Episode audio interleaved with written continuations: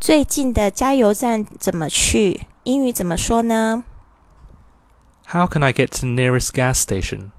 How can I get to the nearest gas station? How can I get to the nearest gas station?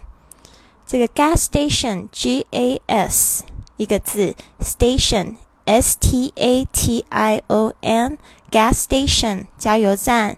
那听说就是在英国的话有不一样的说法，英国的加油站怎么说呢 Petrol station.？Petrol station P E T R O L petrol 也是就是加油的意思，这个油的意思，petrol station。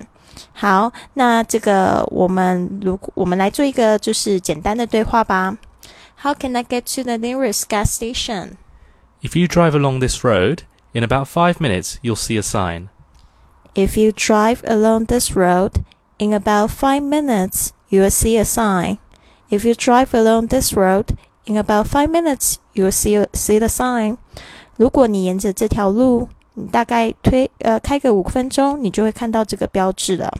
好，那最近的加油站怎么去？我们家楼下就有一间了耶。